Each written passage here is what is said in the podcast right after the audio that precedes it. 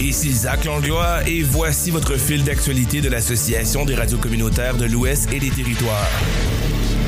En Saskatchewan, les délinquants violents et faisant l'objet d'un mandat d'arrêt non exécuté pourraient ne plus bénéficier des prestations sociales. L'équipe chargée de recueillir les renseignements sur eux et de formuler des recommandations est en vigueur depuis le 1er novembre. L'équipe collaborera avec les ministères et les sociétés d'État afin de suspendre les prestations gouvernementales des délinquants, notamment le soutien du revenu ou le logement social, indique la province dans un communiqué de presse. Pour sa part, le ministre des Services sociaux de la Saskatchewan, Jane Makowski a indiqué qu'il s'agit aussi de s'assurer que les besoins financiers des familles des délinquants continuent d'être satisfaits tout en planifiant un avenir plus sûr. Le ministère des Services sociaux collaborera avec ses partenaires du ministère des Services correctionnels, de la police et de la sécurité publique pour soutenir le travail de l'équipe de renseignement et prendre des mesures pour mettre fin aux avantages accordés aux délinquants violents prolifiques dont les mandats ne sont pas exécutés, a ajouté Jean Makowski. La nouvelle équipe a été créée en vertu de la loi Warrant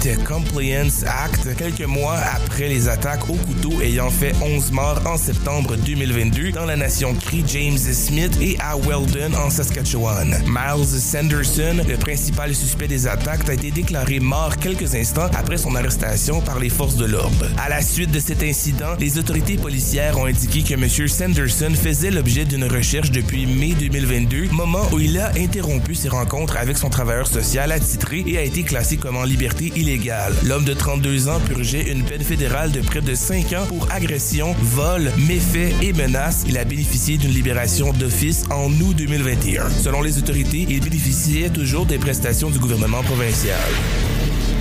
Wab Kinou réclame la suppression de la taxe carbone sur le chauffage au gaz naturel. Le premier ministre du Manitoba, Wab Kinou, demande à Ottawa de mettre fin à la taxe carbone sur le gaz naturel, un point central de la campagne de l'ancienne première ministre Heather Stephenson lors des dernières élections provinciales. Quelques jours après que le ministre manitobain des Finances, Adrienne Sala, ait réclamé une exonération de la taxe pour le chauffage domestique semblable à celle sur le mazout, M. Kinou ajoute souhaiter la même exonération pour les appareils de chauffage au gaz naturel. La taxe carbone n'est pas une solution miracle pour lutter contre les changements climatiques, a déclaré M. Kinou à Halifax, où les premiers ministres provinciaux et territoriaux se sont réunis lundi. Il semble que ce soit le travail acharné d'un grand nombre d'individus qui permettra d'avancer vers un avenir respectueux du climat, affirme-t-il. Environ 60% des foyers de la province sont alimentés au gaz naturel selon Hydro-Manitoba pour obtenir un large soutien public en faveur d'une action sur le changement climatique il faut faire participer les travailleurs, il faut rallier les familles de la classe moyenne, affirme le premier ministre. Lors de la récente campagne électorale, le chef du Parti progressiste conservateur et ancienne première ministre Heather Stephenson avait promis de poursuivre le gouvernement fédéral en justice dans sa quête de suppression de la taxe carbone des tarifs d'Hydro-Manitoba. Son prédécesseur Brian Pallister avait pour sa part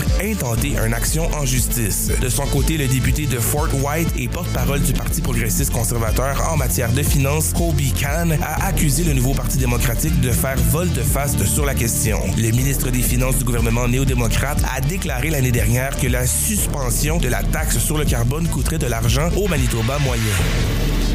COVID-19 en Alberta, 40 millions de tests rapides inutilisés sur le point d'expirer. Quelques 40 millions de tests antigéniques rapides de la COVID-19 dans les stocks du gouvernement de l'Alberta sont sur le point d'atteindre leur date de péremption d'ici quelques mois. Selon la province, sur les 6,7 millions de trousses stockées dans un entrepôt central, 760 000 expirent le 1er janvier et le reste d'ici mars. Chaque trousse contient entre 5 et 25 tests, soit 39 621 105 tests individuels. Selon le ministère de la Santé, ces trousses fournies par Ottawa seront jetées à leur date d'expiration conformément aux directives relatives à l'élimination des déchets médicaux. Les pharmacies, les maisons de soins continus et les prestataires de soins primaires ont toujours accès à ces tests. La docteure Linora Saxinger, spécialiste des maladies infectieuses à l'Université de l'Alberta, souhaiterait que des analyses supplémentaires soient effectuées pour déterminer si les tests peuvent être utilisés au-delà de leur date de péremption. BTNX Inc., l'un des principaux fabricants indique que les tests rapides dont le code de référence est COV-19C25 ont une durée de conservation standard de 24 mois à compter de la date de fabrication. Ils ne doivent pas être utilisés au-delà de la date de péremption indiquée sur la boîte. Ces trousses constituent une part importante des stocks de l'Alberta.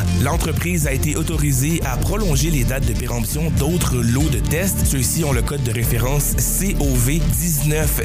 COV19CSHC5 sur la boîte. La province n'avait pas encore confirmé si l'un d'entre eux était en circulation en Alberta. Les dates d'expiration prolongées vont de mars 2024 à juin 2024. Santé Canada ne recommande pas l'utilisation des tests antigéniques rapides périmés. Le ministère précise que les entreprises effectuent des recherches approfondies, notamment en recueillant des données sur le fonctionnement des composants au fil du temps et dans des conditions changeantes telles que des températures extrêmes.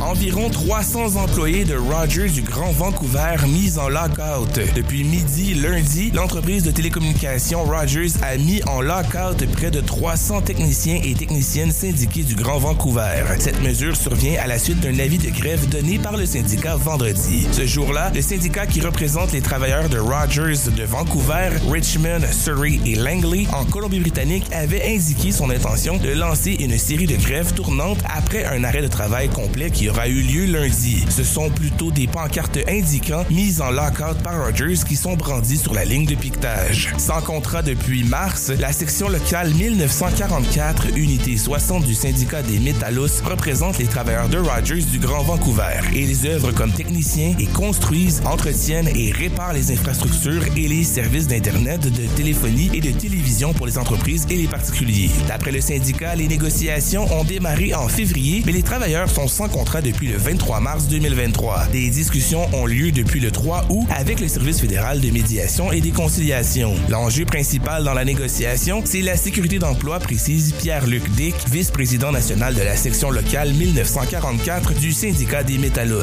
Plus précisément, le syndicat indique que la sous-traitance des emplois syndiqués constitue le principal sujet de préoccupation. Pour sa part, Rogers réfute les allégations selon lesquelles l'entreprise propose d'augmenter le recours aux contractants. L'entreprise indique dans un communiqué que leur offre comprend des dispositions qui permettraient d'augmenter le nombre d'installateurs de près de 10 et de remplacer les postes vacants par des employés à temps plein lorsqu'il y a du travail disponible. Rogers réitère son engagement à créer 1200 emplois en Colombie-Britannique au cours des cinq prochaines années.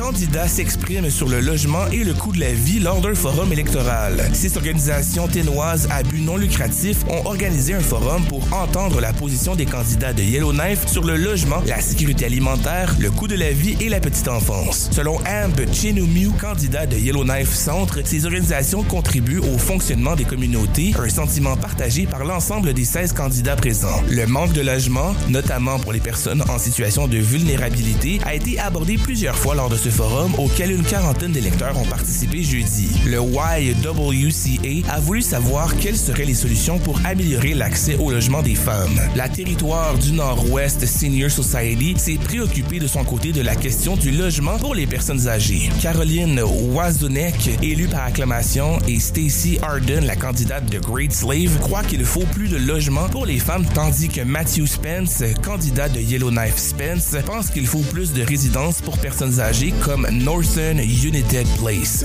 Le candidat de Great Slave, James Lawrence, aimerait que Housing, territoire du Nord-Ouest, recommence à construire des logements. L'ambiance s'est tendue lorsqu'un représentant de Northern Mosaic Network a posé des questions sur les difficultés que rencontrent les transgenres, non-binaires et personnes bispirituelles. John Ho, candidat de Yellowknife North, a été hué après avoir répondu qu'il ne peut rien faire pour aider ces gens et que les codes de construction ne prévoyaient que des toilettes pour les femmes et les hommes. De nombreux dont Caitlin Cleveland et Shona Morgan et Robert Hawkins ont insisté sur la nécessité de mieux organiser le processus de financement des organisations à but non lucratif. Les organisateurs du forum ont invité tous les candidats, mais certains n'ont pas pu y participer car ils ont assisté à un autre événement.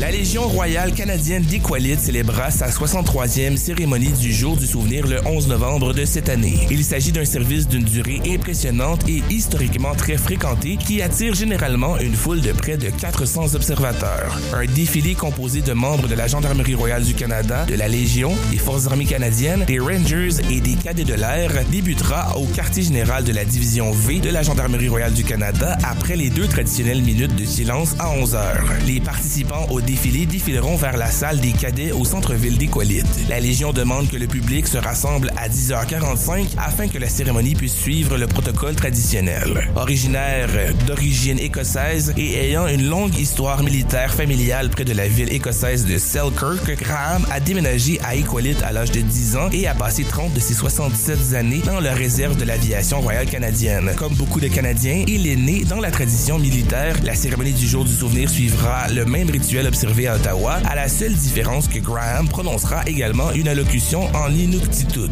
L'établissement et le maintien du rituel du souvenir année après année sont essentiels pour honorer les morts et les sacrifices consentis au cours des nombreux conflits internationaux dans lesquels le Canada a été impliqué depuis la Première Guerre mondiale selon Graham, dont le grand-père a servi pendant le conflit mondial qui a pris tant de temps, vit entre 1914 et 1918. À une époque où l'histoire semble parfois sur le point de se répéter, c'est de cela qu'il s'agit, ne pas oublier, conclut le président de la Légion des Coalites.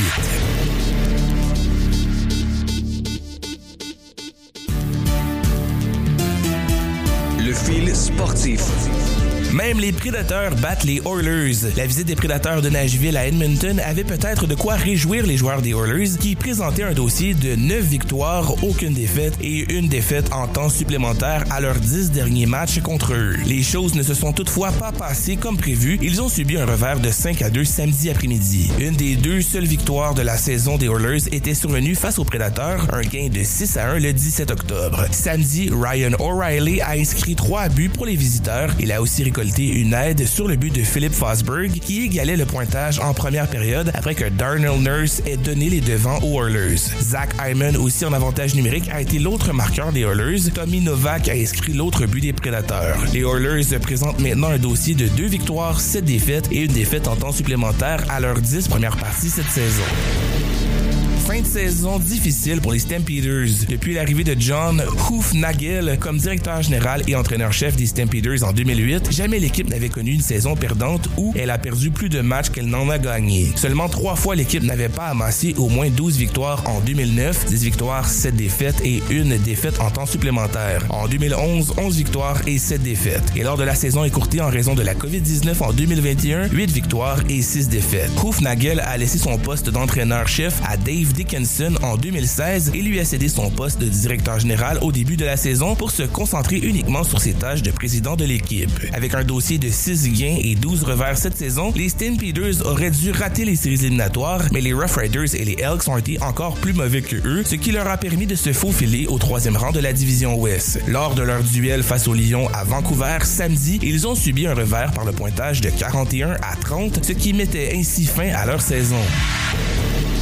Winnipégoise remporte l'or au championnat mondial des maîtres en dynamophilie. La Winnipégoise Gailhan Breezy a remporté l'or pour la deuxième année consécutive au championnat mondial des maîtres en dynamophilie. La femme de 63 ans a remporté quatre médailles d'or dans cette compétition internationale qui a eu lieu en Mongolie le mois dernier. La dynamophilie est une discipline de force qui consiste à soulever la plus lourde charge possible et en rester maître lors de l'exécution de squats, de développé couché et de soulevé de terre.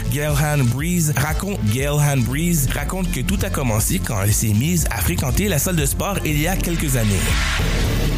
La Ligue de hockey junior de l'Ouest rend le port du protège-cou obligatoire. Le port du protège-cou sera désormais obligatoire pour les joueurs de la Ligue de hockey junior de l'Ouest, et ce vendredi ou dès que les équipes recevront l'équipement de protection. Les joueurs devront le porter en tout temps lorsqu'ils prennent part à des activités sur la glace, autant lors des matchs que des entraînements. Ce changement de règlement survient à la suite de la mort de Adam Johnson, l'ancien joueur des Penguins de Pittsburgh, qui a été victime d'une coupure au cou par une lame de patin lors d'un match en Angleterre samedi. Tous les équipes de la Ligue de hockey junior de l'Ouest qui regroupe des équipes de la Saskatchewan, du Manitoba, de l'Alberta, de la Colombie-Britannique et du nord-ouest des États-Unis devront se conformer au nouveau règlement.